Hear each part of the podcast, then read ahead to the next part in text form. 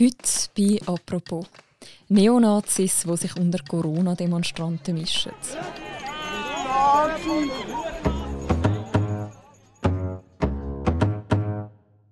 Zuerst in Weinfelden, nachher auch in Liestl.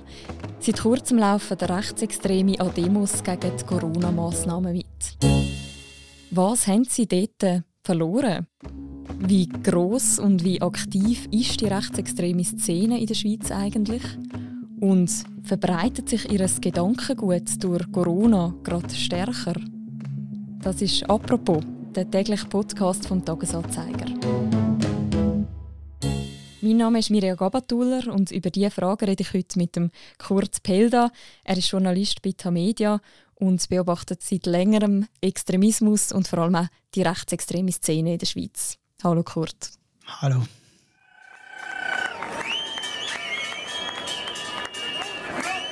Kurt, an diesen Demos gegen Corona-Massnahmen kommen ja Menschen aus allen möglichen Ecken zusammen.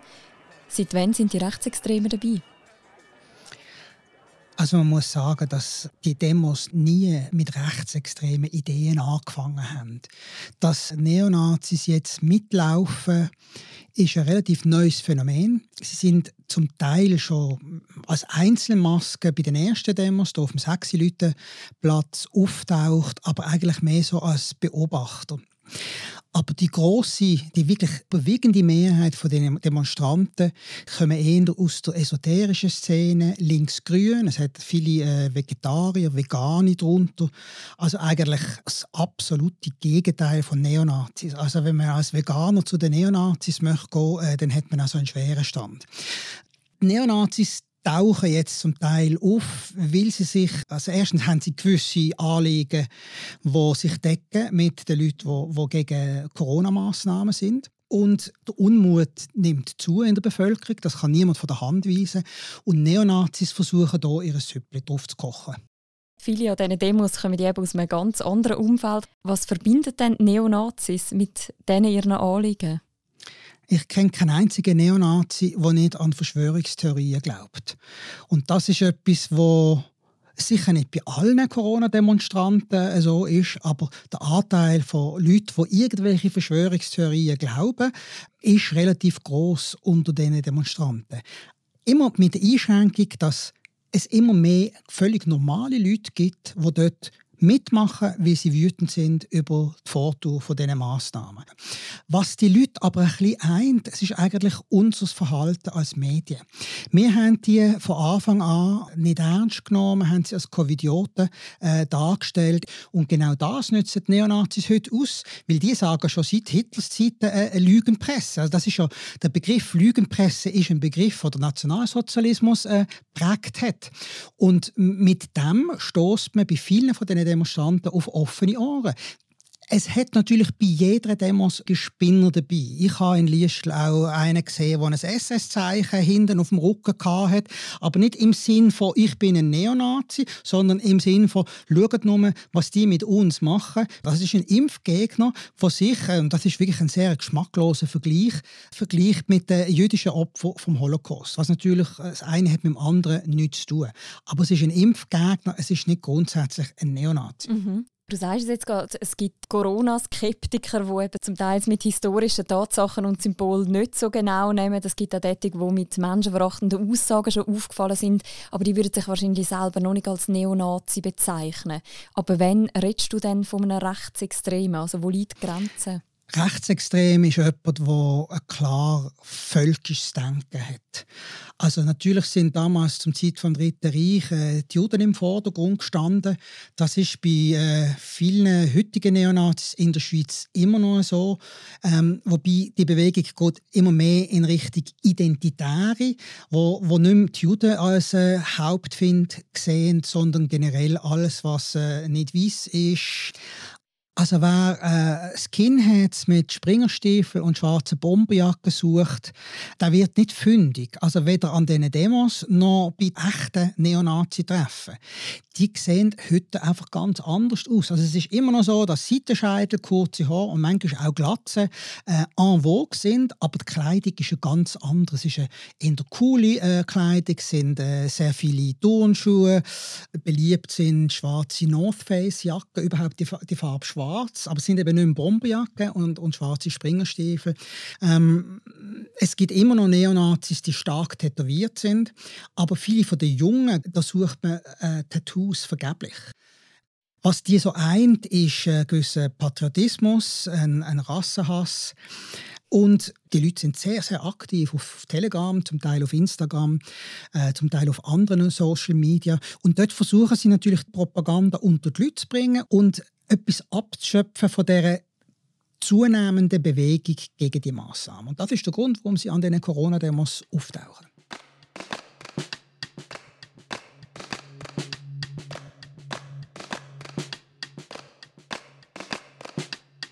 Wie groß und wie aktiv ist denn die Neonazi-Szene in der Schweiz? Also die größte Organisation der Neonazis ist die Partei national orientierter Schweizer. Die hat so zwischen 700 und 800 Mitglieder, wobei die wenigsten von denen sind, sind wirklich aktiv. Das ist eine legale Partei, die kandidieren manchmal bei äh, Lokalwahlen, Kantonalwahlen. Und rund um die Pnos herum gruppieren sich sogenannte Kameradschaften und neue Gruppen, wie jetzt die verschiedenen Wintertour-Gruppen.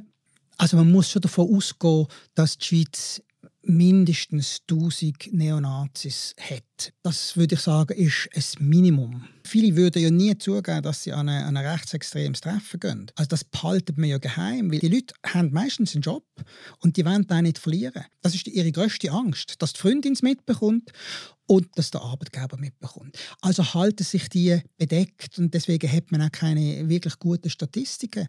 Und wer gehört da so zu dieser Szene? Also wer sind jetzt zum Beispiel die Leute, die da auftaucht sind an diesen Demos?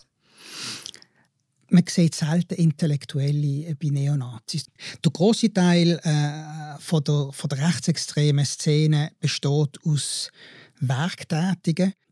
Meistens haben sie wenig Bildung, es gibt ein paar wenige Ausnahmen. Äh, sie kommen eher aus der Arbeiterschicht. Äh, es hat erstaunlich viele Metzger dabei, zum Beispiel. Es hat wenig wirklich reiche Leute dabei.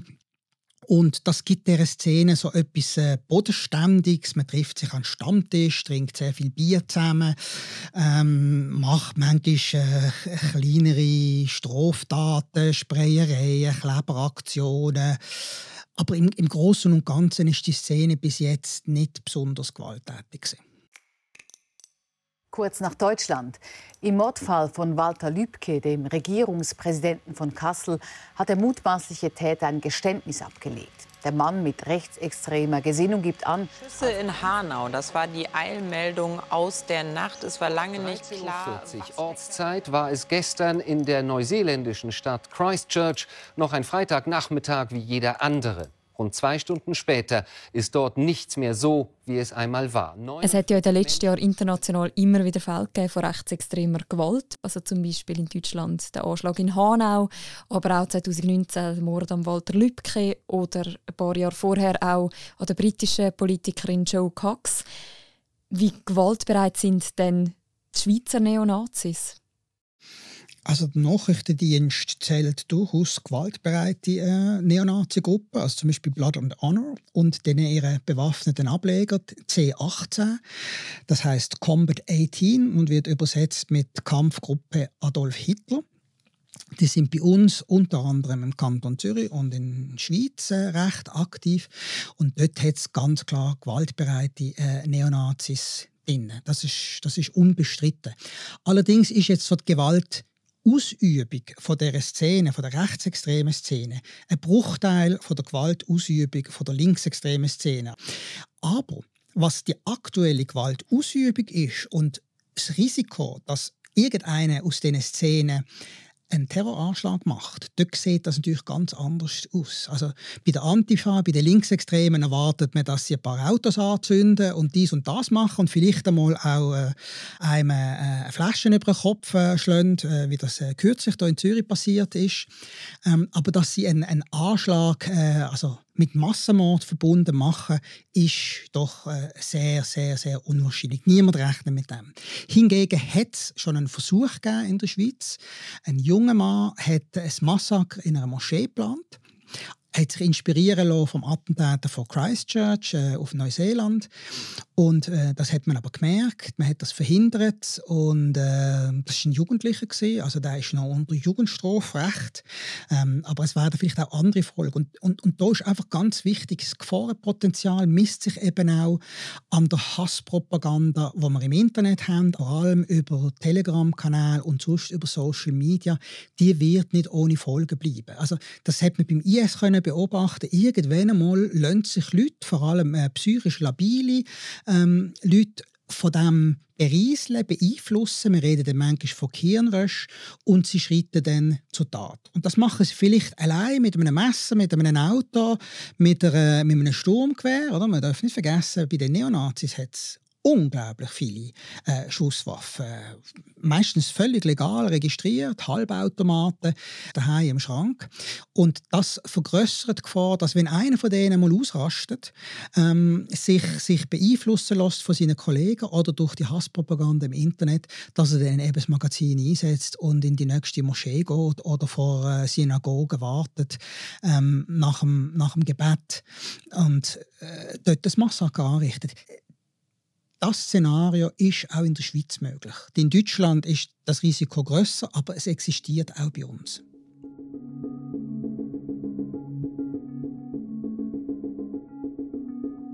Jetzt gibt es ja auch sehr viele sehr junge Menschen, die Teil sind von dieser Neonazi-Szene.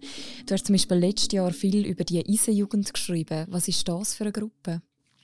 Das ist eine Gruppierung, eine ganz kleine, aus, äh, vor allem aus Winterthur, aber es hat auch eine von der Goldküste, äh, gehabt, der dort dabei war. Und die ist vor allem aufgefallen durch äh, recht gut gemachte Videos. Ich will alle stören! Tatkräftig voran! Jungs, eins, zwei, drei! Tatkräftig voran! Jawohl! Wo junge Männer ansprechen. Also man sieht äh, keine jungen Frauen dort. Aber junge Männer, ähm, die sich äh, vernachlässigt fühlen, diskriminiert fühlen, die das Gefühl haben, dass Ausländer alles bekommen und sie nicht. Meistens eben auch äh, ein einfachere Gemüter. Die haben über das Internet, vor allem auch über Telegram, aber auch über Instagram versucht, an, an neue Rekruten quasi anzukommen. Und die haben das recht erfolgreich gemacht, bis wir eben angefangen haben, darüber zu äh, berichten, also bei der Sonntagszeitung und, und beim Tagi. Dann ist die Polizei eingeschritten und äh, seither sind die eindeutig auf dem Radarschirm der Behörden. Es hat zwei oder drei Razzien gegeben bis jetzt.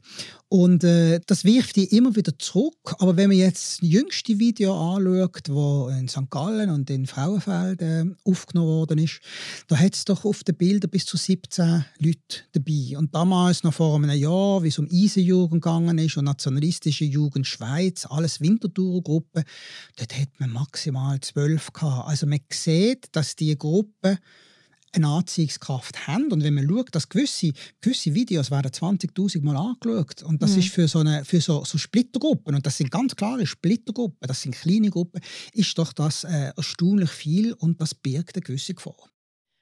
Und etwas, was die ja unter anderem dort auf, auf diesen Kanal auch machen, ist, dass die sich so Nazi-Literatur vorlesen. Wir hören hier mal schnell rein in eines von diesen Videos von dem ehemaligen Anführer von der ISE-Jugend. Handblätter für den weltanschaulichen Unterricht, Thema 3.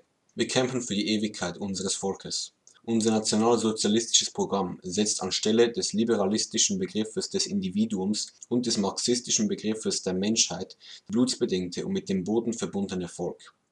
Das tönt wirklich total aus der Zeit gefallen. Wieso radikalisieren sich junge Menschen für so eine verstaubte Ideologie?